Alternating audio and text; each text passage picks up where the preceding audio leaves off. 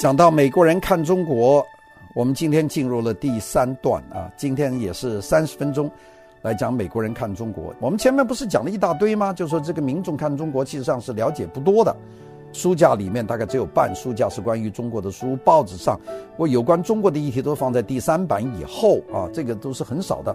电影院里面基本上没有中国大陆拍的电影啊，非常少。除非是中国出钱合资的这种电影，那就有一个中国名字，比如像阿里巴巴给钱去拍那个《Mission Impossible》碟中谍的五集六集啊，那个里面就出现了阿里巴巴。但是除此以外，我们所见的不多。但是呢，我们说美国人对中国的看法有一个戏剧化的转变，从老百姓来说，从民众来说就变化。那第一个就是反思全球化，大家对全球化重新去考虑。第二个是美国梦的问题，现在已经遇到了危险，这是第二个。第三个，美国人觉得不安全。这三点我们给大家讲讲，就是说，美国人民对中国看法，它其实是由这三点产生的。所以说，美国这条大船对华政策怎么能够转过头来呢？主要是老百姓有了一个三个看法。那我们今天呢，就逐条讲来。第一条呢，就是美国人开始反思全球化。全球化的这个问题其实提出的很早啊，我们在克林顿的时候就开始提出来了，全球都要用这个 Internet 把它联系在一起，然后逐步逐步的一任一任的美国的总统到奥巴马，那就是说全球化是一个轰轰烈烈的一个全球化的一个技术，我们进入了工业革命的四点零版本、五点零的版本，这全球化是一个核心。但是美国人对全球化他开始有了很多反思。我们知道全球化讲起来是。非常漂亮的这个全球化的推动者，首先就是克林顿。克林顿和他的那个助手叫戈尔啊，大家知道那个帅哥。戈尔副总统是曾经想过去争取美国总统的提名啊，也有很多人很希望他当，但是他没有当成啊，呃，现在就退下去了。克林顿戈尔时期是刚刚遇到苏联瓦解，到那个时候美国变成了世界上的唯一的霸权国家。所以那个时候，他们推动新自由主义的经济体系。新自由主义历来已久，我会另外用一个时间讲。我受到新自由主义的最早的一个学者的影响啊，叫做 Arthur Schlesinger Jr.，叫做小施莱辛格。因为我读研究生的时候是听过他的课，他当时提出新自由主义，我想那是一九八十年代听过他的课。那到现在为止，这个新自由主义对我来说是很熟悉的。他是 JFK 美国总统肯尼迪的幕僚啊，他给他当了一千天的幕僚，所以他写了本书叫做《The One Thousand Day》啊，就是一千天这本书讲的就是那一段。那么他提出了很早的这种新自由主义的世界经济的观点。那么到了克林顿到戈尔这个时期，这就变成了一个显学，也就是说，美国是依靠全球化的产业链的分工，美国占上游，中国这种国家作为下游做制造业。这样呢，美国呢就变成了全球生物链的最顶端的这个位置。就是，我现在不要开工厂了，我们是提供网络服务，我们提供标准，全世界为我打工，我得到了所有的贸易的利益和科技的红利。这就是克林顿·戈尔的新自由主义的一个核心思想。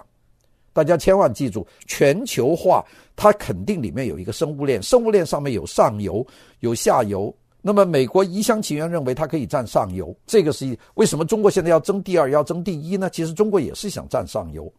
所以现在要搞“一带一路”，中国是站在上游上面，你的那些路上的国家，那就是在中游或者下游，这个是很清楚的。也就是说，凡是提新自由主义这种经济体系，它就有这个上下游之分，而奠定了全球生物链的顶端的位置，这个是拥有所有的利益和科技红利。那我们说。从克林顿、戈尔以来，这个事情一直在推啊，叫小布什总统啊，到奥巴马的八年呐、都推全球化。奥巴马还参加过很多全球化的会议，但这个全球化，我们现在看看是一厢情愿的全球化，它不是一个说所谓的真正的全球化。在这个整个的全球化的过程里面，全球化的所有参与者呢，都在想争上游，但是呢，有很多国家就参与不了这个上游，因为上游是由这个制定国美国提倡的。在这个过程里面，美国的资本外流，美国的服务业、制造业外流，资本外流就是美国很多资本投资到那些发展中国家，比方在中国，他投了很多的钱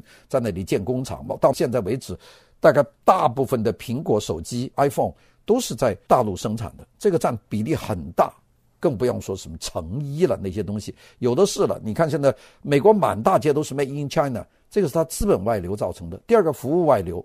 美国的服务行业都流到外国去了。你看，中国曾经有一度到处都是麦当劳，到处都是 Kentucky Fried Chicken，我们在美国所熟悉的什么 Pizza Hut、Starbucks 啊，甚至 Subway 都在中国有店。所以在中国生活就非常方便，因为有很多美国标准化的东西啊，制造业外流。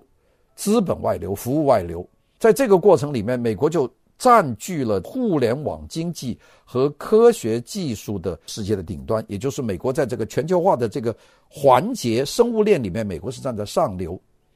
但是呢，美国社会内部，而不是讲外国，就美国的下层呢，就开始出问题了。全球化从克林顿提出来的时候到现在为止，美国的贫富分化就加剧了。我曾经跟大家有一段节目讲过关于亚裔的问题，这个亚裔的分化是最顶端的，就是最高收入的百分之十比最低收入的百分之十要多十倍的收入，平均计算啊，这个我们以后再讲。但是就说贫富悬殊加剧，黑人的贫富悬殊是九点八，是相当高的，那白人大概是八点几啊，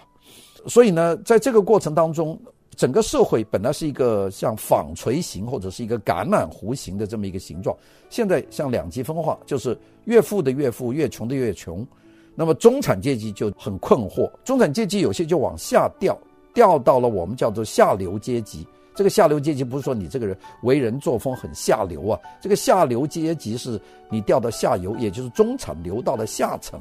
这是一个困境。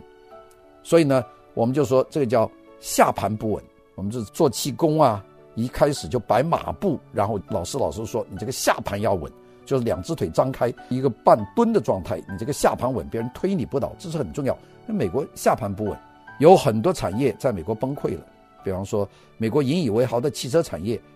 就关掉了，很多都关掉了，大量的工厂现在都跑到中国去了，跑到亚洲去了。美国本土的汽车厂开工的不多，汽车零部件跟着就垮。钢铁产业生锈带为什么叫生锈带？那就从芝加哥到新辛那提那条线全部都不生产了，都没有工厂了。曾几何时，美国钢铁公司、伯利恒钢铁公司全部都关门了。